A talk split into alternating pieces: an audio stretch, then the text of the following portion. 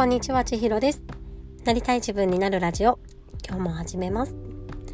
えー、このラジオは、あなたが自分らしく、強みや得意を生かして、なりたい自分になる、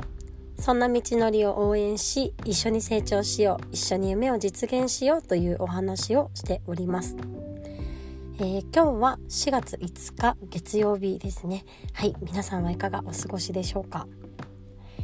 えー、私は今日お休みをいただいていまして、えー、朝ですねこの3月の振り返りだったりとかあの4月の目標っていうのをね手帳にまとめる時間をとっていました。で そんな中でねなんか改めてその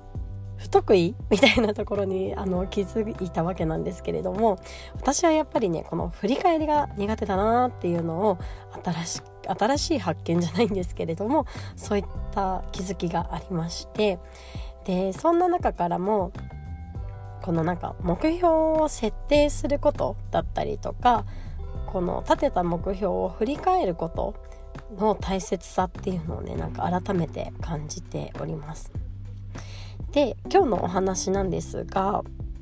自分の特性に合った目標設定と振り返り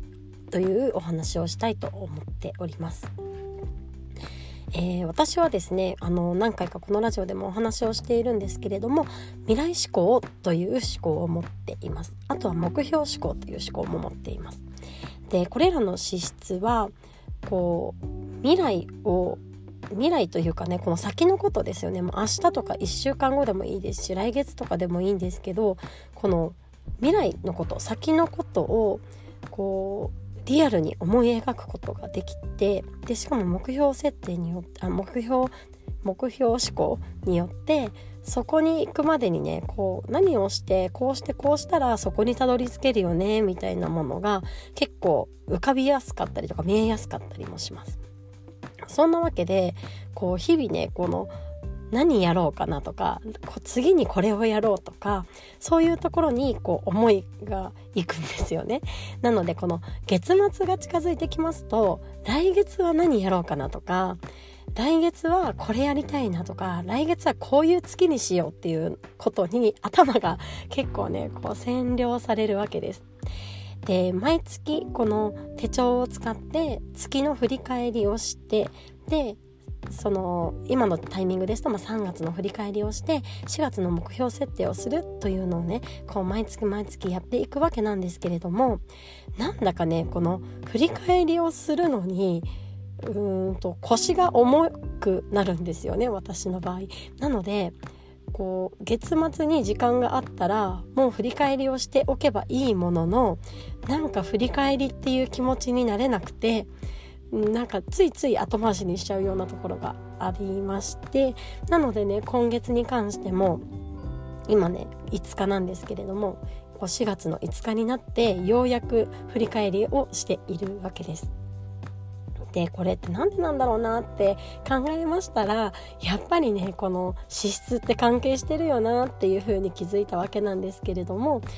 うんと目標設定みたいなのを改めてねこのノートと向き合って手帳と向き合ってしなくてももう自然と今月4月になったらこれやってこれやってこれやろうっていうのがもう勝手に頭の中にあるわけなんですよね。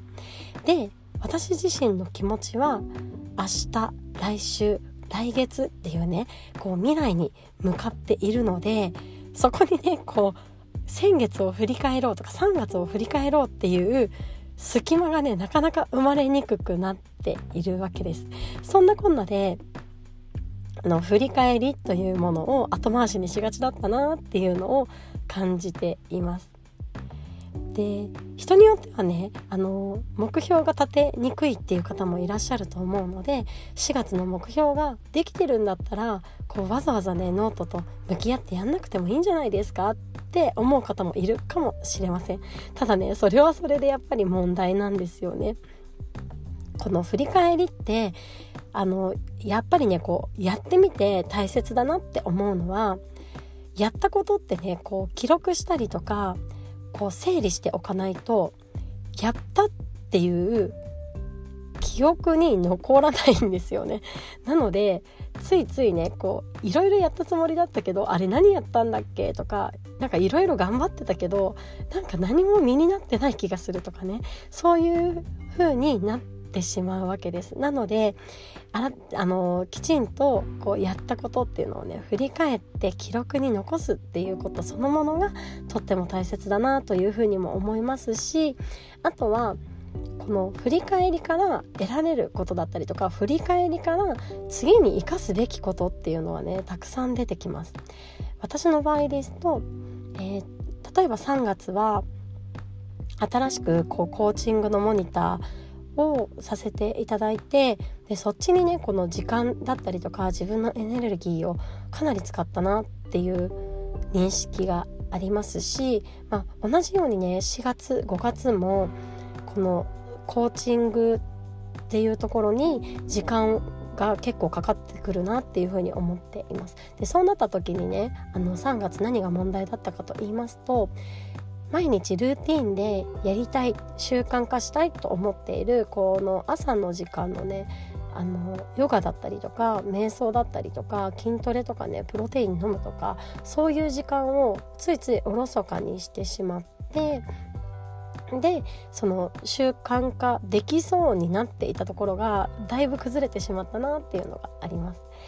で振り返りをしないままそのままねこもう4月も突き進むぞってやっていった場合ここのあこういうところが良くなかったなって振り返りがありませんとまた同じことを繰り返して結局このヨガとか瞑想とかの時間って取れない状態が続きまた今月もできなかったまた今月もできなかったっていう風にこう自己肯定感を下げてしまうところに至るんじゃないかと思いますでもやっぱりね振り返りをすることでそうならないためにじゃあ4月はどうしようかという風に工夫をすることができますのでうんやっぱりねそういった意味でも振り返りはすごく大事だなっていう風に感じています。では自分の特性に合わせた振り返りの方法って何なんだろうなっていうのをちょっと考えてみました。例えば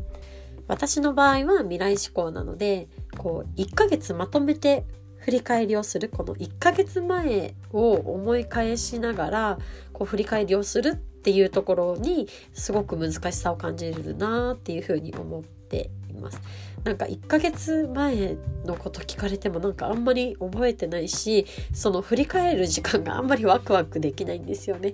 なのでじゃあどうすればいいかというと、まあ、こまめにその時その時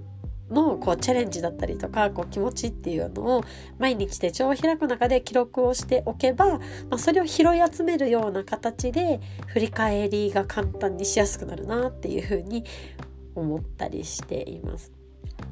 逆にこう原点思考とかねお持ちの方はこう振り返りというのがこう自然にしやすいんじゃないかなって思います。ベースが振り返りというか辿ってきた自分の道というものをねこう考えることそのものにこう気持ちが高ぶったりとかこうワクワクできるっていうような、えー、方かなっていうふうに思いますのでそういった方は逆にこう目標とかにうーんとそうですね振り返りをする中でじゃあその改善点を見つけてその上でこう目標にねそこに反映させていくっていう風になっていくかなと思いますしまた、まあ、適応性をお持ちのような方ですと、まあ、今今ときめく今やることにときめくとかねそういう資質になるので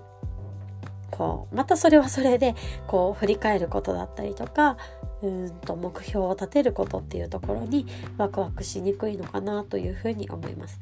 今自分が何にときめいているのかっていうのをこうその都度記録をしていきますとそれが、まあ、振り返る時の材料にもなればその辿ってきた点を結んでいった先の延長線上にその目標だったりとかね向かっていきたいような道筋が見えるんじゃないのかなっていうふうにちょっと感じました。というわけで今日はうんと振り返りと目標設定、まあ、どちらもものすごく大事どっちもしっかりする必要があるなっていうことなんですけれどもその資質だったりとかタイプによってその得意不得意ってやっぱりあるなっていう話です。私は未来志向を持っているので、あと目標志向とかですね。なので振り返りがなんだか苦手だなっていうことを改めて気づくことができましたので、自分なりに振り返りやすい方法っていうのをこう探っていきたいなというふうにも思いますしあとは今自分軸手帳を使っていて自分軸手帳部に参加をしているのでその手帳部の皆さんとこう一緒にやっていく振り返りをシェアさせていただくことでなんかある種ちょっと強制力が働いてあ振り返りしなきゃって思えてるっていうのはものすごくいい環境だなというふうに思っております。というわけで今日は、えー、手帳の目標と振り返りについてお話をさせていただきました。今日も最後まで聞いていただいてありがとうございます。今日また皆さんが一歩でもなりたい自分に近づけますように。ではまたね